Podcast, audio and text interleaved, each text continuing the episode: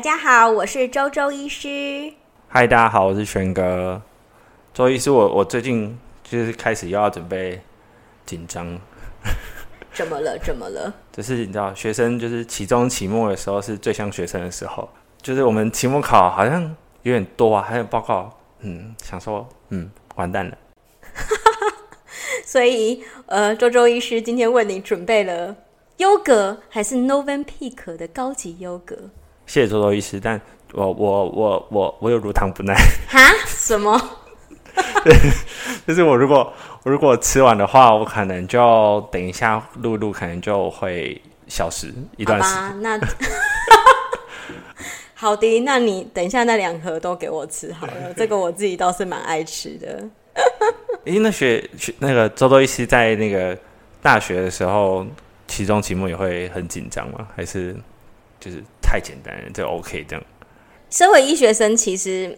非常非常的课业非常的繁重，然后上课的时候，如果你没有认真听的话，你这考试前就是会真的读得非常的辛苦。所以我奉劝各位医学生们，还是不要翘课比较好，要不然你就考试前就会读到爆肝。当然啊，期中期末考就是要买很多咖啡，然后红牛就是放在冰箱。哎，你们都没有尝试帮自己针灸吗？其实针灸提神蛮有效果的。我可能光想到我精神就来了，我还还先不用插下去，我精神就来了。我我记得我第一次看到那个课表的时候，我就是刚准备要念大一的时候，要说啊，大学生课表不是照理来说就是一个早上两三堂，然后可能下午一两堂，就是一一天大概五堂就很多。然后还发现没有，好像高中生的课表就是满满的，没有空格，越来越满。然后说哇。就是医学生都要念这么多书吗？而且其实常常礼拜六、礼拜日也要上课，然后寒假跟暑假要去见实习。我后来就安慰自己说啊，他是要我们提早习惯当医生以后的生活啦。等到你开始见实习的时候，你就会觉得当医学生的时候是还蛮快乐的。好，我我继续珍惜残存的这些时间。为什么轩哥会了解其他的大学生是怎么样的课表呢？因为就是我，因为我我之前就是我有念念过两个大学了嘛，呃，就是我之前有先念过一个大学，后来才念学士后中医这样，所以上一个课表，上一个专业的时候的课表，其实相对就不会，可能要修的学分没有那么多，所以我们相对课表排排程上会比较不会那么。像可能一天需要真的排到八堂课这样，就相对比较轻松一点，甚至还有一些通识课啊。诶，所以那个轩哥可不可以跟大家介绍一下什么叫学士后中医？学士后就是其实台湾有学士后的科别科系其实蛮多的。那像我现在念的就是那个学士后中医嘛。学士后是什么意思？就是你要先拿到一个学士学位，你才可以去报考这个科系的考试。对，所以你已经念过一次大学，才能再考这个。对，就是所有来到学士后中医系的学生，他们的第一个条件是一定要念过大学，就才有前一个学士学位。那不限科系，所以你可能可以是医疗背景的科系也可以，但你甚至今天是国文系的，我们班就有同学是国文系的，然后有学长姐是音乐系的。音乐系耶？对，有音乐系的学长姐。然后呃，什么外文系的你也可以念，但当然有很多可能是药学系啦，或是物理治疗这种很相关的科系都有可能，都就是只要是你有学士学位，你就可以来报名。哦，那这样子你们呃，从念学士后中医到毕业需要几年呢？我们是五年含实习，但我我知道好像是中医系是不是稍微比较长一点啊？周周医师，如果是中医系的话。嗯，对，周周医师就是不是学士后中医，我是中医系毕业的，对，然后比较特别的是，我是双修，就是我有念中医系，然后跟医学系，就是双主修，就是我会有两个两个学位，就是中医学系的学医学的学位跟中医的学位，然后考毕业完之后，我可以考中医师执照跟呃西医师的执照。哦，所以你身身上有两张执照？哎，对对对，所以这是用青春换来的。那我可以，你可以早上挂一张，然后下午就是早上当中医师，下午当西医这样吗？应是不行的。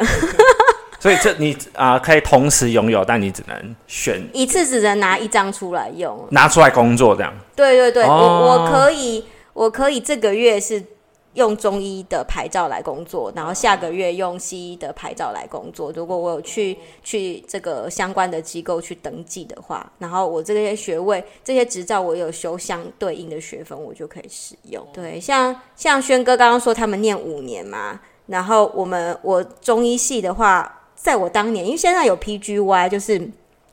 见实习是有另外拉出来的，可是，在我们当年，哎，显显出显出我周中医师的年纪，没有没有很近，只是刚好最近改改变制度最近。因为轩哥真会说话，对对对。然后我们当初中中医系，如果你是单纯只有修中医的话，是念七年；然后如果是呃中西医双修，是念八年，就是要再多加一年西医的实习。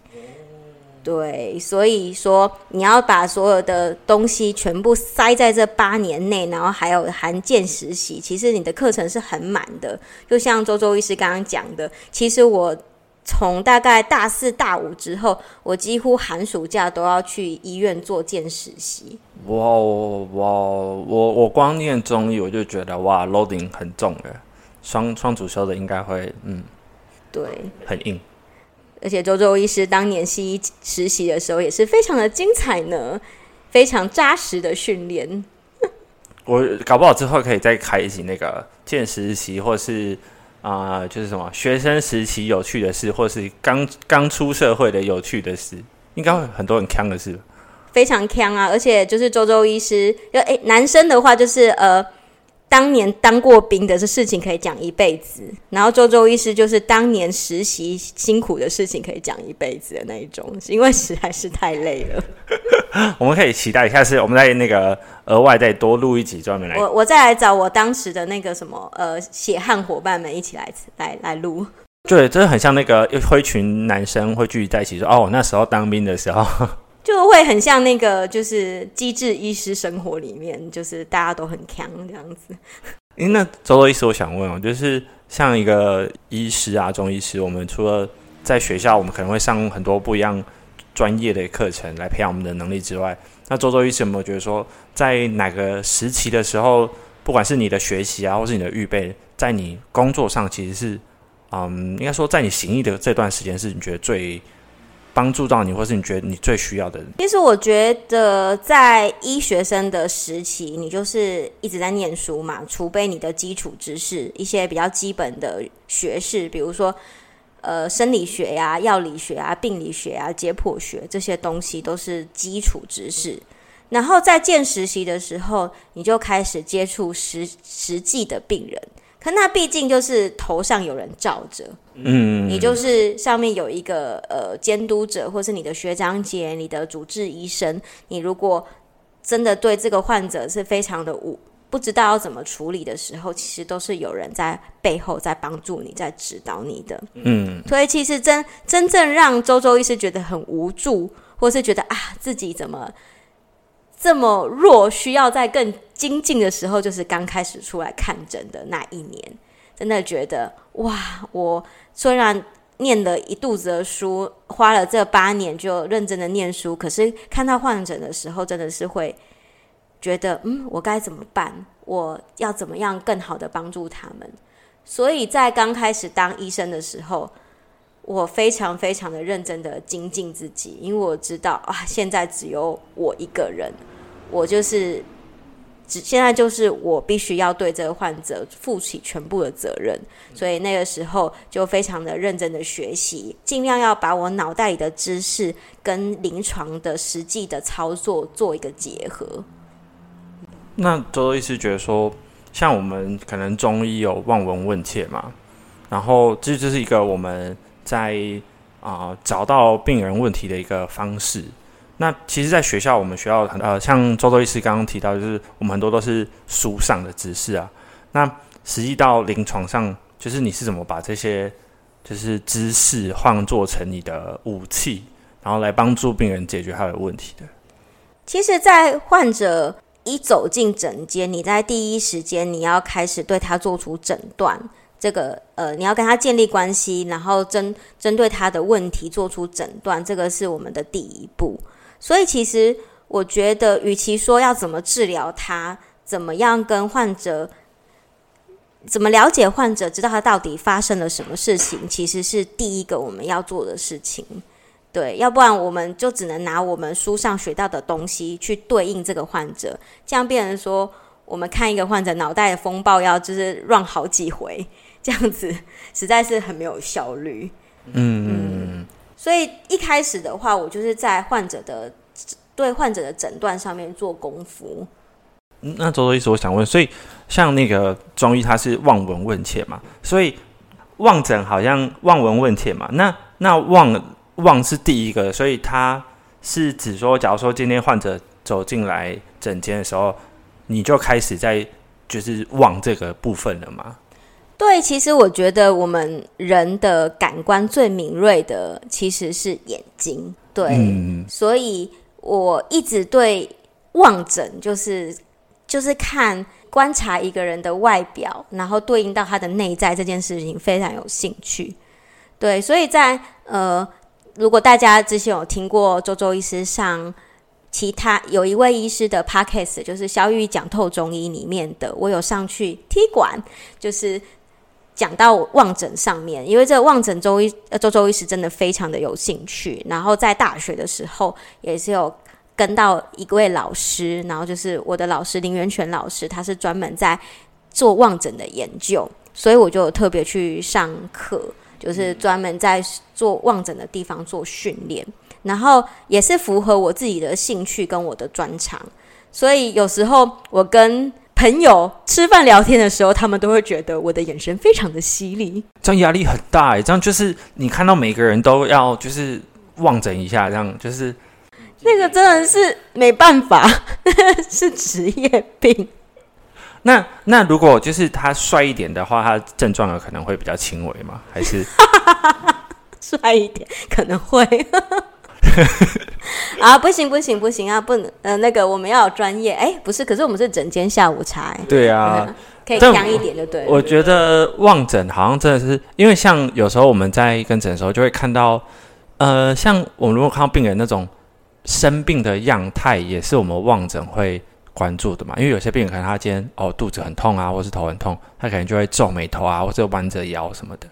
就是我觉得刚刚先讲到帅不帅跟望诊的之间的的的关联，其实，在望诊来说的话，就是我们就是会看一个人怎么分辨他的长相，有色相美，就是这个人的外表真的很漂亮，跟。衣相就是他的身体的状态，跟跟他的呃身体健康跟生理结构的一个关联，跟她漂不漂亮这件事情其实是会分开来的。就是看起来很漂亮，跟长得很漂亮吗？就是说，它是符合哪一种审美观？其实每个地方的每个时代的审美观是不一样的。比如说唐朝的审美观观。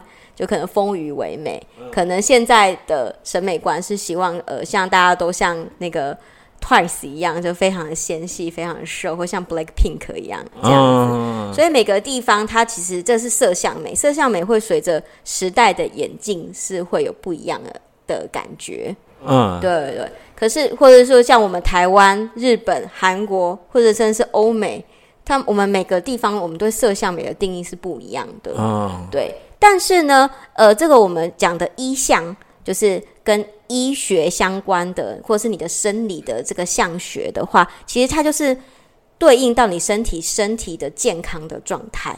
如果你身体的健的状态是一个健康，是一个平和，是一个达到平衡、达到调节的状态，其实对我而言就是健康的。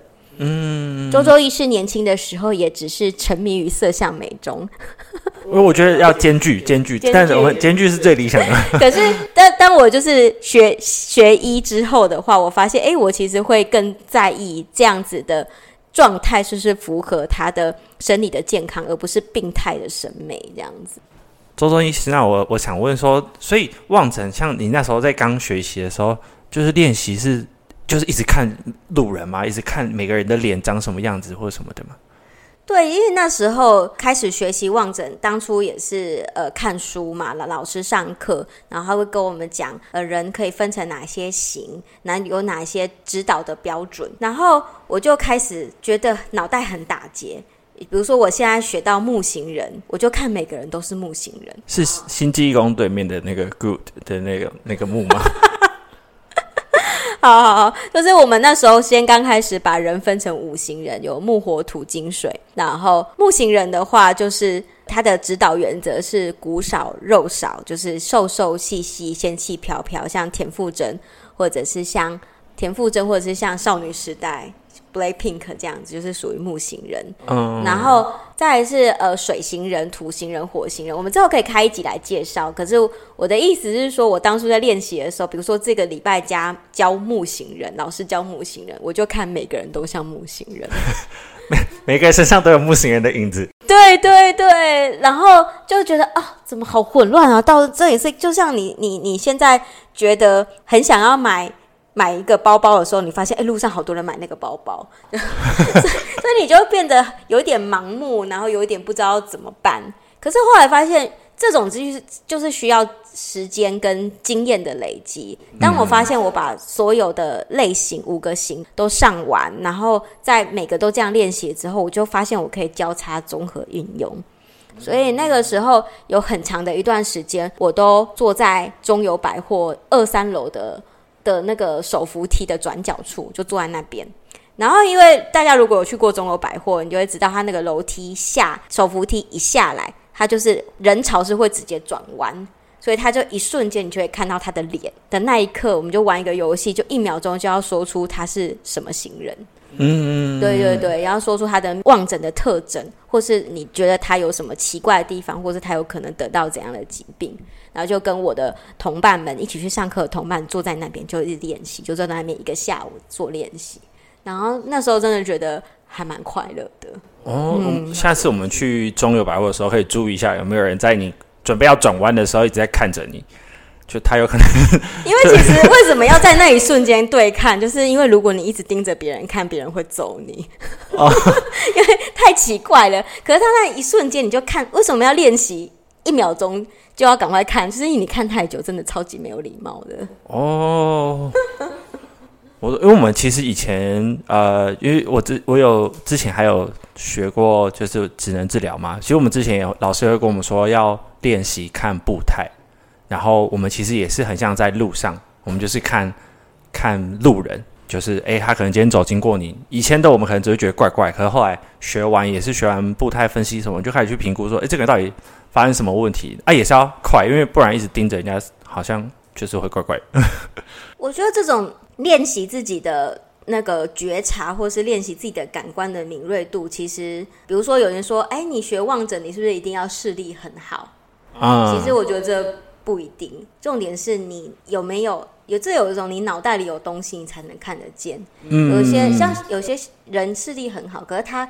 在东西在他面前，他不知道有这这个事情的话，他其实是视而不见的。嗯，比如说你看到一个一个人，他可能走路，他的左脚触地的时间很短，他都看到右脚支撑，你大概就知道他的左脚是有问题的。嗯嗯。可是如果你没有观察到的话，你就是哎看到他就这样走过去了，你有看到这个人，可是你不知道。这件事有在发生，或者这件事代表的意义是怎样，或者是你可以对这件事做到什么样的作用，这个就没有后续的发展。所以，其实我觉得医学生的养成，前面的知识的累积是非常的重要的。如果你没有前面知识的累积，你只是练你的观察力，其实都非常的就是事倍功半这样。嗯嗯。不过刚刚就是听周周医师分享，感觉在。就是培养这些能力的过程当中，其实是需要花很多很多时间。除了在学啊，那甚至你可能工作的时候，你也一边在去学习。那就是到底是什么样的原因会是你们要去有那个学分吗？是不是每每个那个医疗人员都有一个学分表，然后你那个分数不够就叮叮不能工作那样？其实有这个的，可是基本上这个就是基本条件。就是你一定要修满多少学分，你才可以你的你的执照不会过期，或者是你的执照可以继续使用。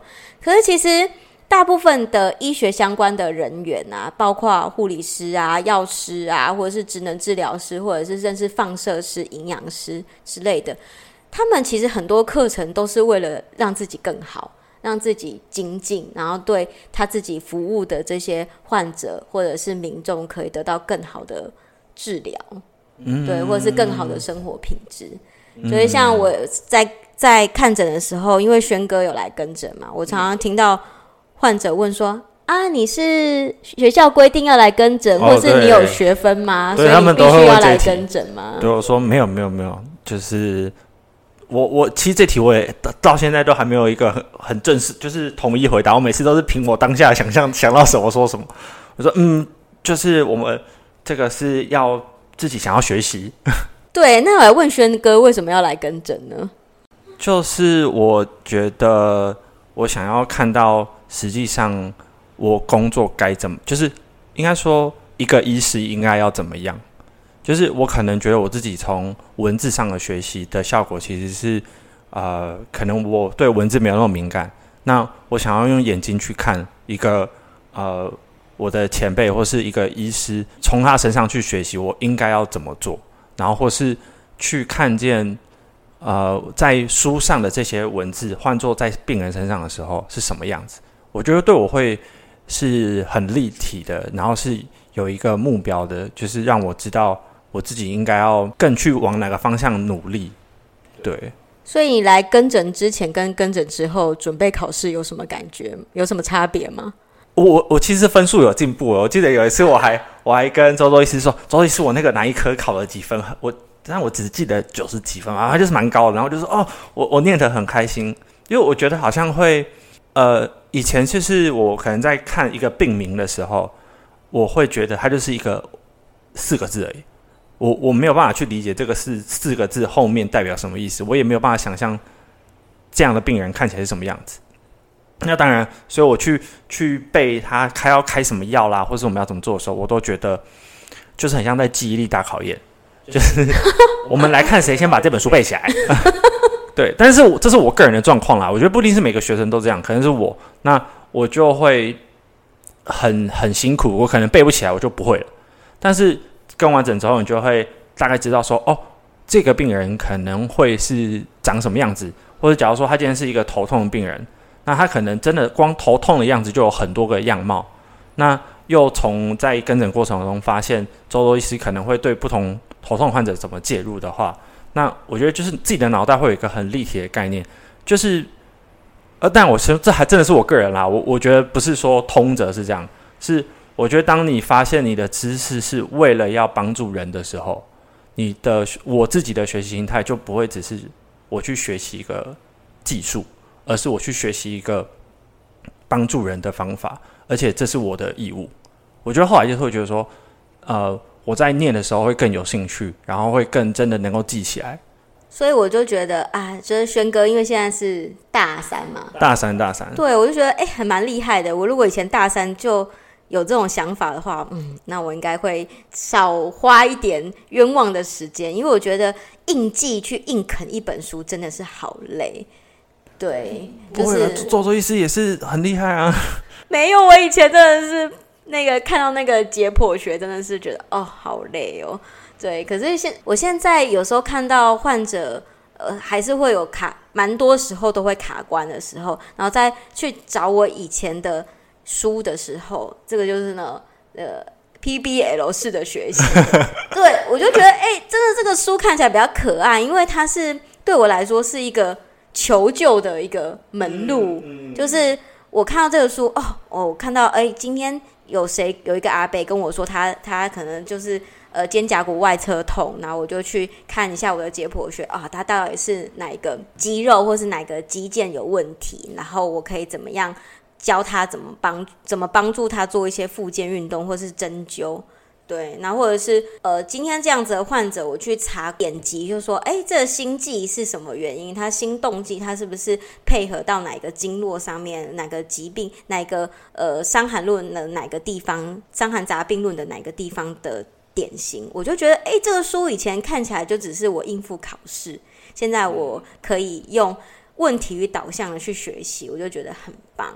所以我觉得学习是一个相辅相成的啦，因为你如果没有足够的基础知识，你也很难用问题导向的方式去学习。嗯，对。可是你一直都用这个知识库去充实的这个，有点像是呃先记忆性的东西的话，你会觉得很没有意义。对，所以我觉得这个是要交叉去去使用。只是当刚开始你在累积基础知识的时候，其实我是觉得是还蛮痛苦的。对对，就是要一直，我觉得有点跟我们小时候可能硬去学很多小学生在学一些数字啊，或是文字的一些基础的时候，也会觉得啊，我为什么要学这个？可是很痛苦。可是长大以后就发现其实用得到。对，就像我们家洛黎哥，每次在学写字的时候，就说：“为什么我要学这个？很无聊，到底要干嘛？” 然后就是你就可以花五十分钟在解释为什么要学国字，然后其实他花十分钟就把功课写完。那所以呃，就是听起来，所以一个一个医师，这他不光是就学期间要学习，然后他可能。刚进这个职场工作的时候也要，那就是一个医师，他通常就是他可以就学习到一个点，他就停下来嘛？还是其实每个医生都要就是一直上课啦，或者一直看书什么的？我以前也觉得啊，我已经花了八年了，你学了那么多，然后毕业了，应该不用再这么累了吧？嗯，对。可是后来发现，就是真的是没办法，你只会越来越累。对，就是要改变心态，就是你要做的事情，要做的学习，其实是会越来越多的。因为、嗯、呃，你每天看到的患者都状态都不一样，他都会给你新的挑战。呃，再来就是说，有一些疾病是新的，就像 COVID-19 这些东西是你以前是没有没有接触过的，或是一些医学的新知，达文西手术，或者是一些新的药物，这些东西都是我以前在。医学生的时候是没有看过的，所以你要持续去接触，嗯、要不然你其实就是很容易就会跟这个社会就脱节，然后你也没有办法真的对你的患者达到帮助。嗯，也我有之前有听过老师说，就是就是好的医生其实应该是要没有止境的学，就是理论上他的学习是不会有停止的。